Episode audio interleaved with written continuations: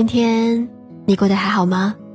我是唐心，你可以在微信上搜索我的个人微信公众号“唐心伴你”，在里面你可以了解到关于节目的更多信息内容。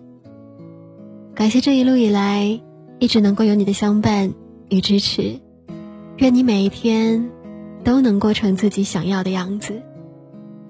本期节目的文章来自作者双木。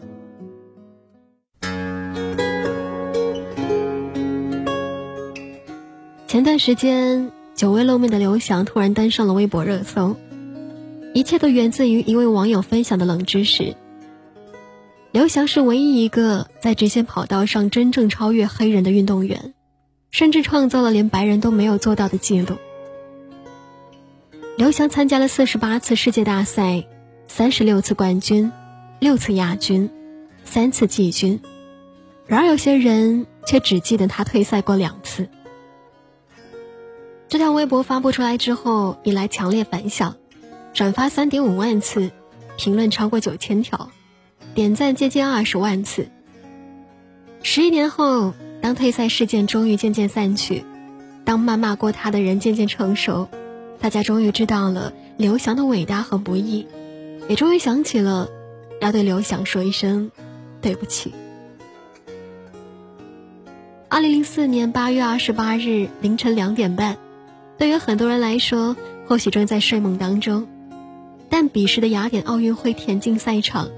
已经是一片沸腾的海洋。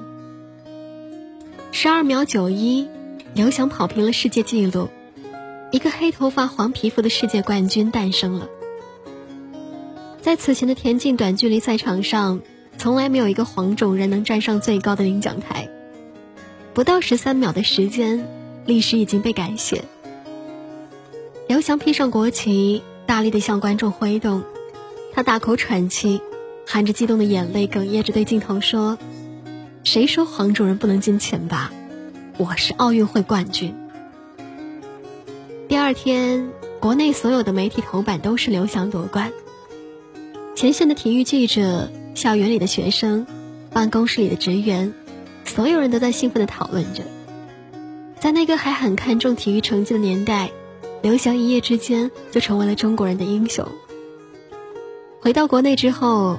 从机场一直到住处，夹道欢迎的人打着伞，挤到马路都站不下去了。密密麻麻的人找上门来，商业代言、公益活动、慈善拍卖，全国到处都是刘翔。有人喝醉了，在家里把床单扯下来了当国旗披在身上，在每个房间里乱窜并大喊：“我是刘翔，我是刘翔。”有人愿意出二十万。只为和刘翔吃一顿午饭，大明星刘嘉玲也愿意为刘翔颁发奖杯。二零零六年，刘翔在运动成绩上更是达到了巅峰，在瑞士桑洛，他以十二秒八八打破了尘封十三年之久的世界纪录。北京奥运会点燃生活的人，首先被考虑的是刘翔，但是为了让他专心备战，所以放弃了。日本经济新闻将刘翔的成功称为“亚洲奇迹”，说他给整个亚洲带来了希望。美国时代把刘翔放在杂志封面，一张黄皮肤的脸庞，眼神坚毅地望向远方。刘翔成为了那个时代的全民超级英雄。然而，谁都没有想到，滑铁卢竟然会发生在自家门口。二零零八年八月八日。北京奥运会男子一百一十米栏预赛的跑道，在第一次起跑有选手犯规之后，刘翔仿佛耗尽了所有的力气，一只脚蹦着回到了起点。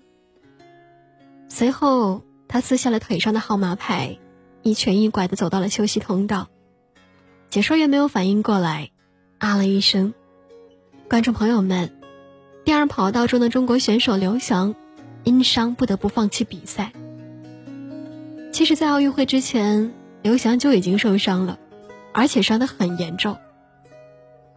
那时候的刘翔就患有一种叫做滑囊炎的症状，使得他的跟腱会逐渐的变脆，变得没有弹性，严重者会断裂掉。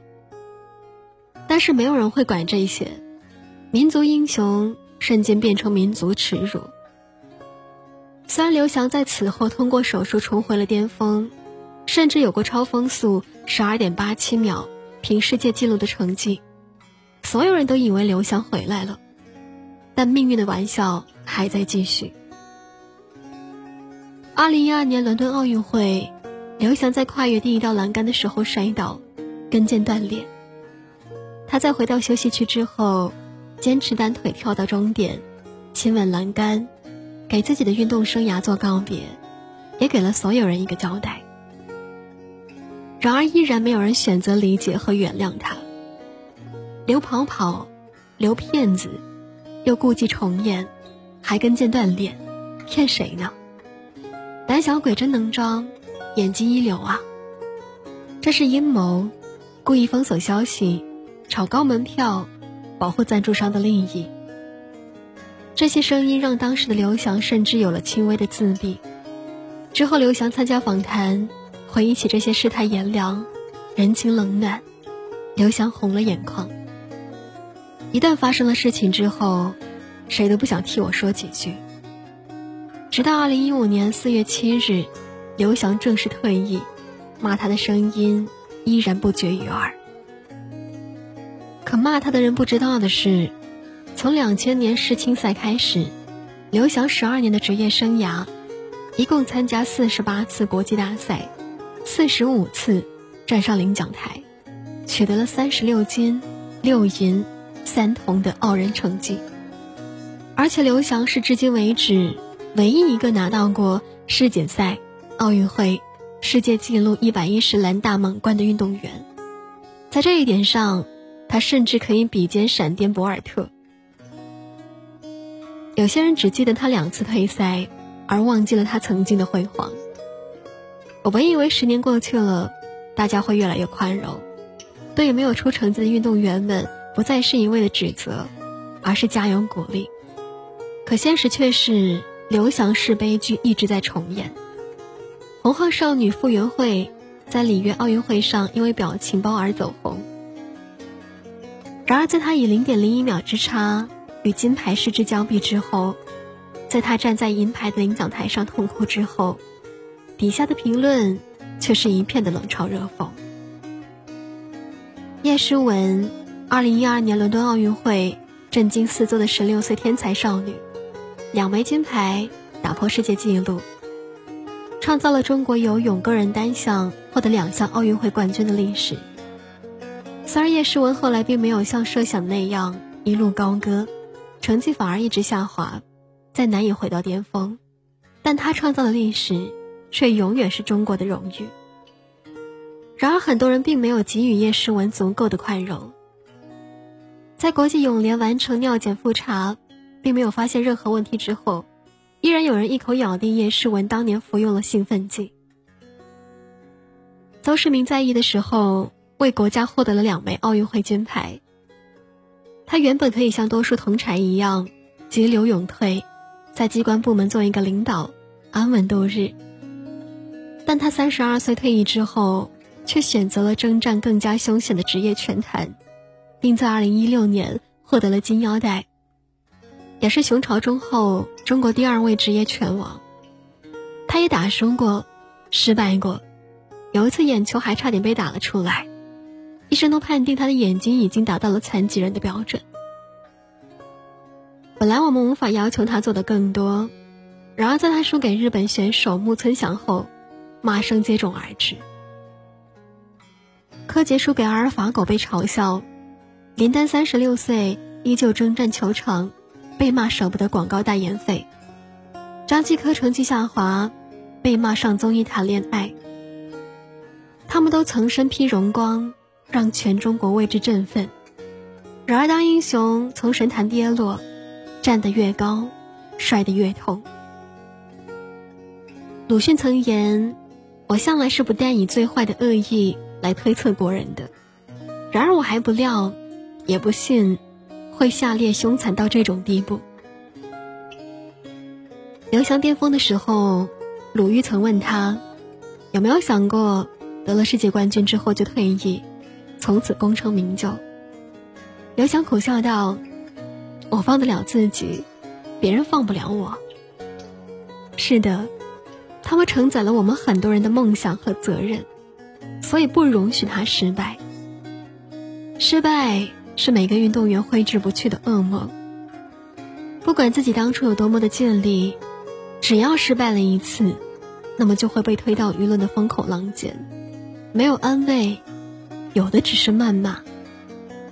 可是从来都没有人能够永远成功，哪怕是惊鸿一瞥，哪怕是昙花一现，也已经是绝大多数人终其一生都无法到达的高度了。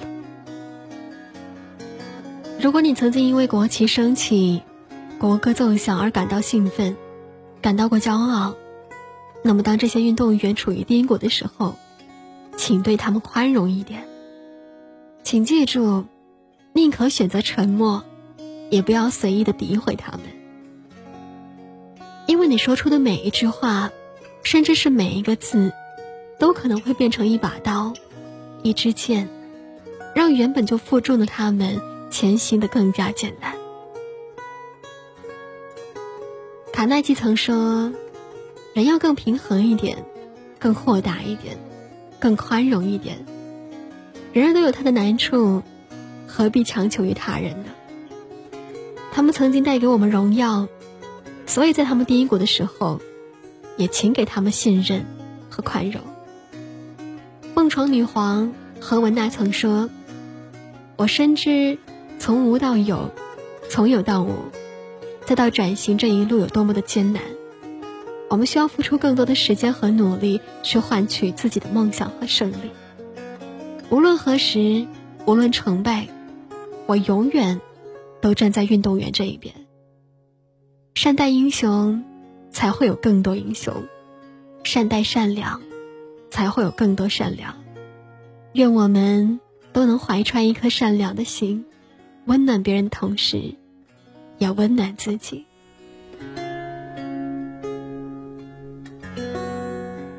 好了，本期节目到这里就结束了。如果你想收听到更多不一样的精彩文章、故事内容的话，你可以在微信上搜索我的个人微信公众号“糖心伴你”。感谢我的聆听与陪伴，晚安，好梦。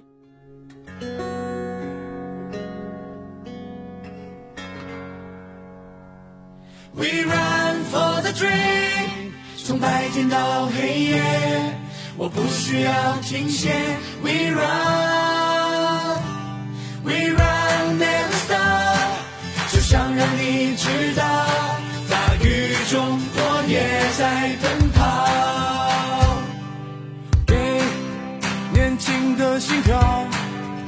上快乐的味道，就像向日葵一样。